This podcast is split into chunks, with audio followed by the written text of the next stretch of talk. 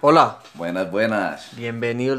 Les queremos dar una cálida bienvenida al Wisdom Membership, a todos los que se unieron, a todos los que nos están escuchando.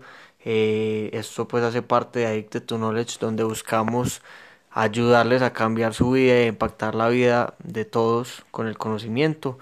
Eh, hoy es la primera edición del de 20 minutos de conocimiento que vamos a estar haciendo aquí José y yo de todo lo que hemos visto, tanto ayer como hoy, como lo que estamos tratando como de aprender bastante. Hoy José nos va a estar hablando de algo que él quiere interiorizar mucho y, y nada, esperamos que lo disfruten y que lo puedan aplicar ustedes también en su vida. Entonces José, eh, te doy la palabra. Ah, sí. ¿Qué más? ¿Qué más? Bueno, eh, hoy pues les tengo en, en 20 Minutes de Knowledge unos temitas pues que en este momento estoy leyendo un libro. Vamos a empezar con el primero. Estoy leyendo un libro que se llama eh, Las 50 eh, cartas a los accionistas de Berkshire Hathaway. Berkshire Hathaway es la empresa que creció una cosa grosera Warren Buffett. Entonces, al principio es muy claro con lo que, lo que él hizo. Pasó, él cogió la empresa cuando la acción valía 18 dólares y hoy en día una acción de él, pues después de las 50 cartas que él manda anuales, después de 50 años, esa mix, misma acción vale 226 mil dólares.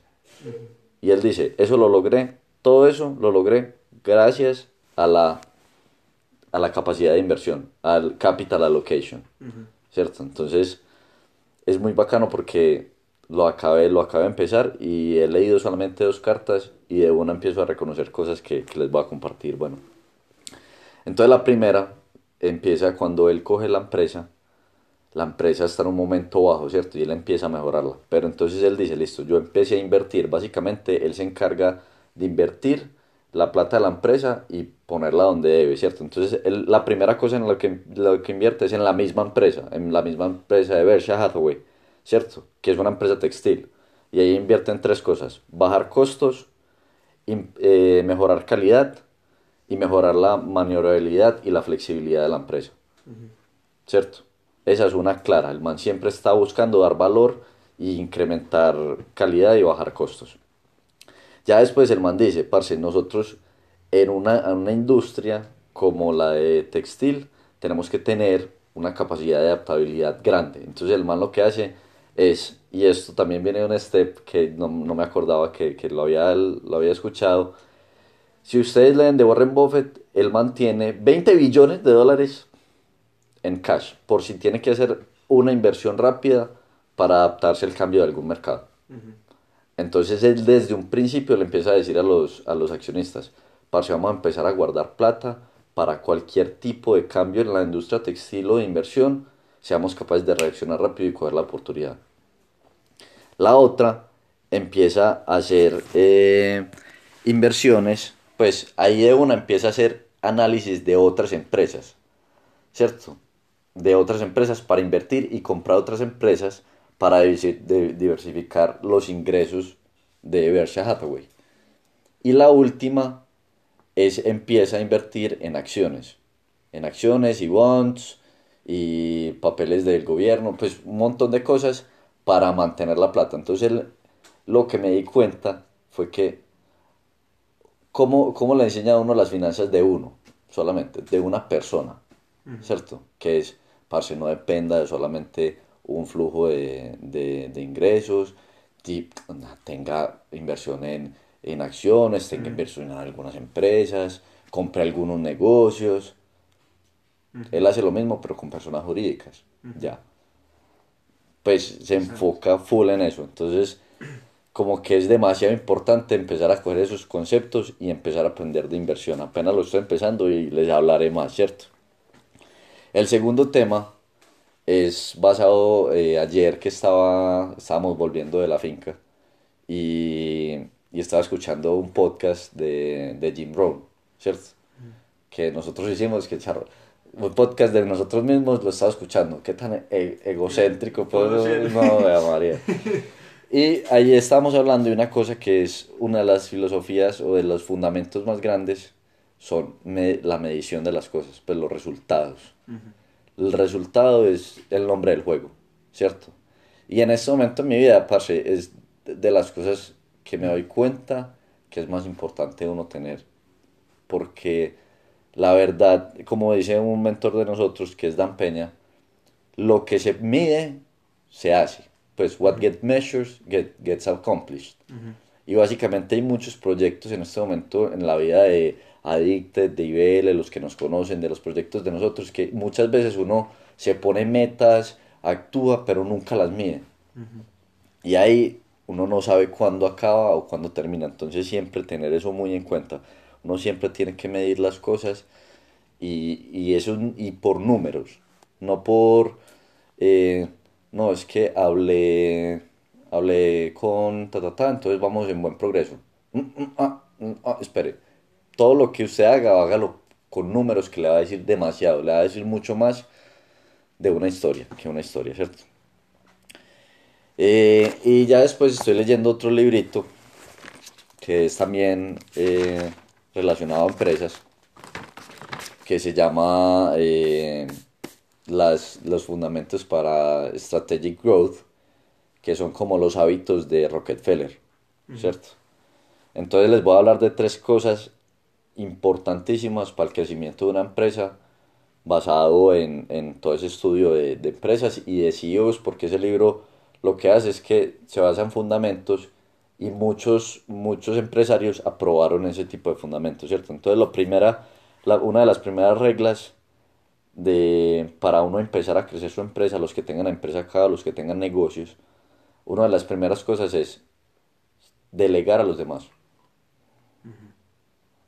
Uno tiene que tener la capacidad de delegar a los demás. Y se me junta mucho con otro libro que se llama Imit. Y un man que le dice al, al, al autor del libro, parce, si usted no tiene plata para pagarle a otras personas para que corran el negocio que usted tiene, pues o la empresa que usted tiene, usted solamente tiene un trabajo, uh -huh. usted no tiene un negocio. Usted, si se va, se muere su negocio. Sí, sí, sí.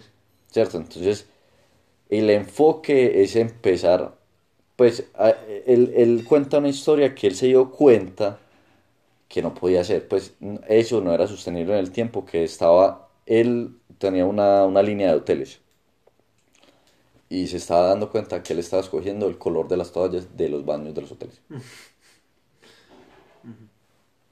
Pues así no se, pues, no se puede. Llega hasta un punto donde la información es demasiada, donde y hay gente mejor para hacerla. ¿Cierto? Entonces es como, parce, no, lo que tenemos que enfocar, y el man dice, en las empresas, cuando quieran crecimiento, es todos los que están haciendo las vueltas, parce, empiece a convertir todos en líderes y en gerentes de su área de, de la empresa, para que haya capaci capacidad de entrar gente y liderar a otra gente para que haga ese, ese, ese trabajo. Muy bacano. Y ya después de ser eh, líderes, el man dice, eso se necesita, pero también necesita una estructura y sistemas. ¿Cierto? Porque también acá se, se junta con este libro que es muy bacano, que es el IMIT, eh, que es el, el, mito de los entrepreneurs, pero ese es otro libro. Entonces acá hablan mucho de que hay unos procesos de las empresas que básicamente, por ejemplo, yo les pongo el ejemplo de hoy en día que nosotros tenemos.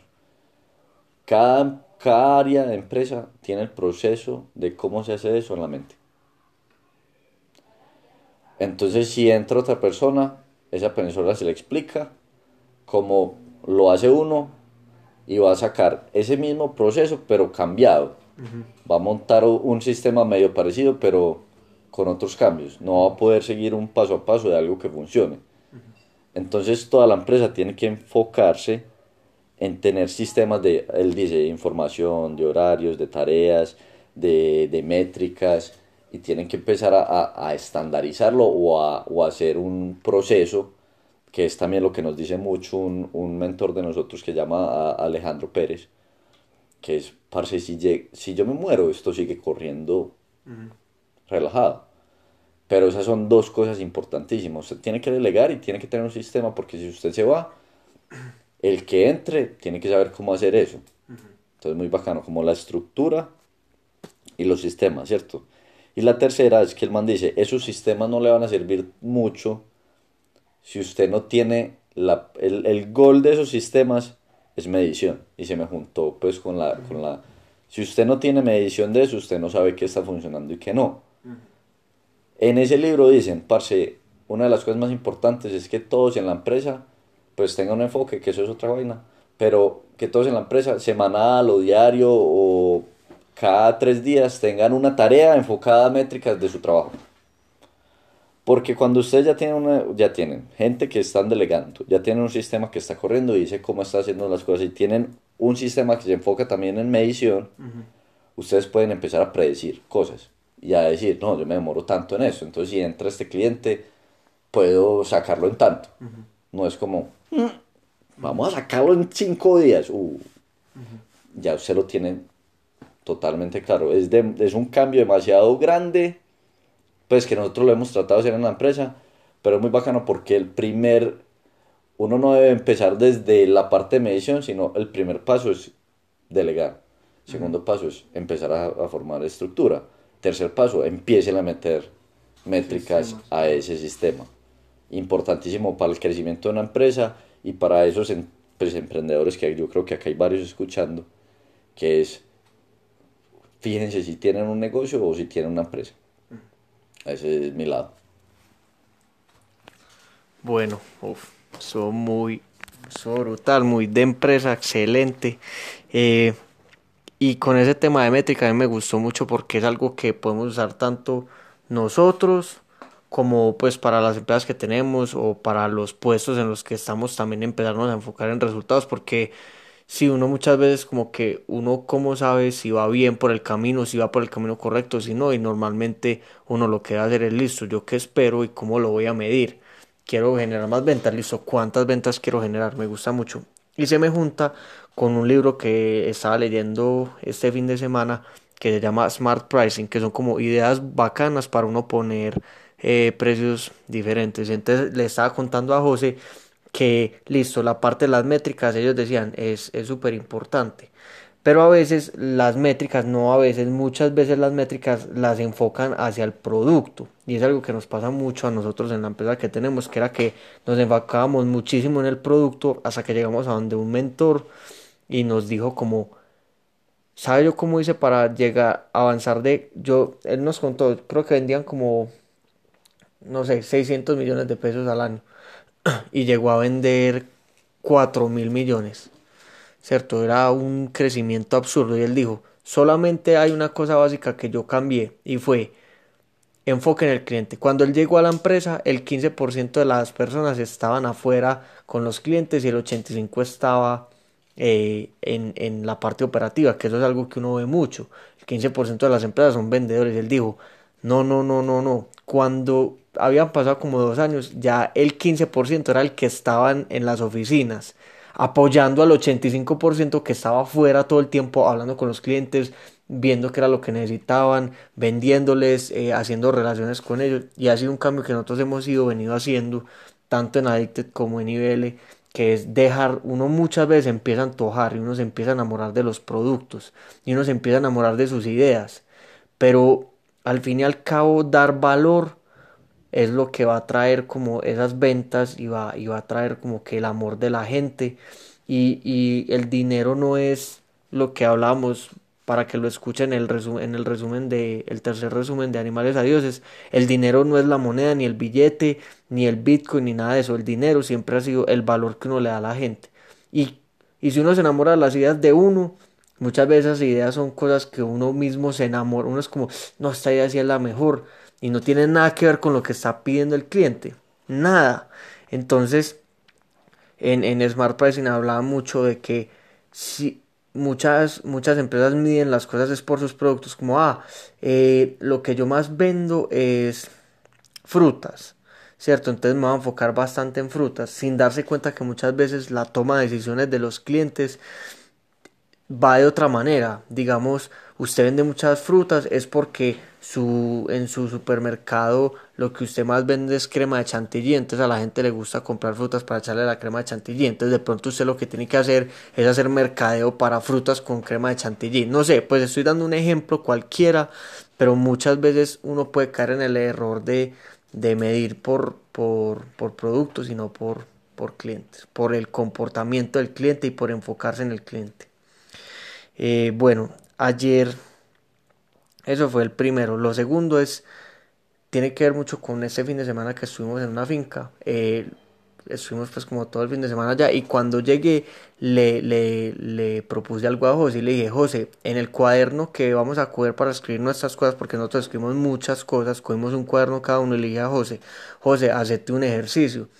Ponete al final del cuaderno una cosa que llama darse cuenta. Cuando uno los invito a que lo hagan, cuando tengan tiempo para, para ustedes mismos, de pronto cuando estén meditando o cuando vayan para una finca y estén como desconectados del mundo, que a veces uno siente esa necesidad y se va, y tengan tiempos para pensar y para dejar de estar como metidos en el día a día así en el trabajo, pongan en un cuaderno mientras estén en la finca una hojita que se llama darse cuenta.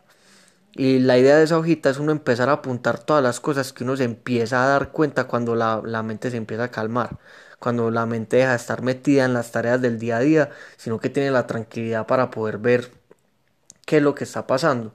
Y uno se puede empezar a dar cuenta de un montón de cosas que son súper importantes para el día a día, no para que se queden en la finca, porque una vez es como que uno se da cuenta de cosas súper bacanas en la finca, vuelve y no lo vuelve a hacer. Cuando uno lo escribe y dice, no, de ahora en adelante ya me di cuenta, no voy a hacer las cosas así, sino que voy a cambiar mis relaciones con mis amigos de tal manera. O realmente lo que a mí me gusta no es la rumba, sino que me gustan más los planes relajados. Entonces de ahora en adelante voy a empezar a hacer las cosas así. Mm, entonces me gustó mucho ese ejercicio porque nos ayudó, nos ayudó muchísimo a José y a mí. Cada uno terminó pues como escribiendo bastantes cosas ahí que uno se empieza a dar cuenta cuando empieza a tener tiempo como en silencio, como ese tiempo para, para que esa, esa, la mente de uno le diga a uno las cosas que a uno le gustan, lo que no, porque uno muchas veces se deja llevar por lo que la sociedad considera que es bueno. Entonces, eh, eso me parece súper, súper bueno. Y eh, ayer devolviéndonos de la finca, eh, estuvimos hablando con uno de nuestros mentores, con mi papá. Incluso pues esto va a ir mucho a muchas de las entrevistas que vamos a estar subiendo para ustedes y, es algo que he aprendido mucho y es que, eh, bueno, digamos que muchas veces los mentores y la gente tesa ha sido gente que ha pasado toda su vida eh, haciendo que las cosas pasen, ¿cierto? Y que muchos de ellos no han sido nunca profesores de universidades. ¿A qué voy con esto? Ellos nunca aprendieron a enseñar, ellos lo que aprendieron es a tener éxito. Entonces, a veces ellos no, no tienen el talento innato de enseñar, de comunicarse, porque nosotros tenemos mentores de todo tipo, tenemos mentores que nos hacen reír y que nos hacen aprender a punta de morirnos de la risa, hay mentores que usan las analogías excelente y que nos hacen entender muy bien, como si estuviéramos en una conferencia TED, y tenemos mentores que simplemente dicen lo que piensan y no, no, no tratan de enseñarle a uno de ninguna manera, sino que simplemente le responden a uno la pregunta. Y aquí viene algo que a mí siempre pues, me ha resonado cuando voy donde los mentores y es la tarea de que uno aprenda no es de ellos. Ellos no, ellos no están obligados a que uno aprenda cuando uno esté sentado con ellos viendo todo ese conocimiento que ellos van a empezar a, a escupir a uno con todas las preguntas que uno le hace, sino que ellos van a hablar y uno es el encargado de uno ser como una esponja. A mí me gusta mucho eso. Uno cuando esté con un mentor es ser una esponja y uno absorber todo. No solamente lo que dijo, sino cómo lo dijo, cómo se comporta, cómo se comunica, cómo habla de negocios, cómo habla con sus amistades, cómo habla con su esposa. Y uno empieza a ver todo eso que él hace y uno puede empezar como a, hacer una mímica de los mentores. Porque si uno hace las cosas igual a ellos pues son muy parecidos, muy probablemente los resultados que uno va a tener van a ser muy parecidos. Entonces, principalmente pues esos fueron como los tres conocimientos que teníamos cada uno. Eh, aquí los invitamos principalmente a que con lo que les haya quedado resonando, que traten de, de aplicarlo o de compartírselo a algún amigo, que, que nos escriban en el grupo si, si les gustó, que pongan comentarios Sí, sí, pongan comentarios y acá les voy a dar un bonus de, porque hablamos de seis temas, cosas distintas, un bonus de Carlos Mario.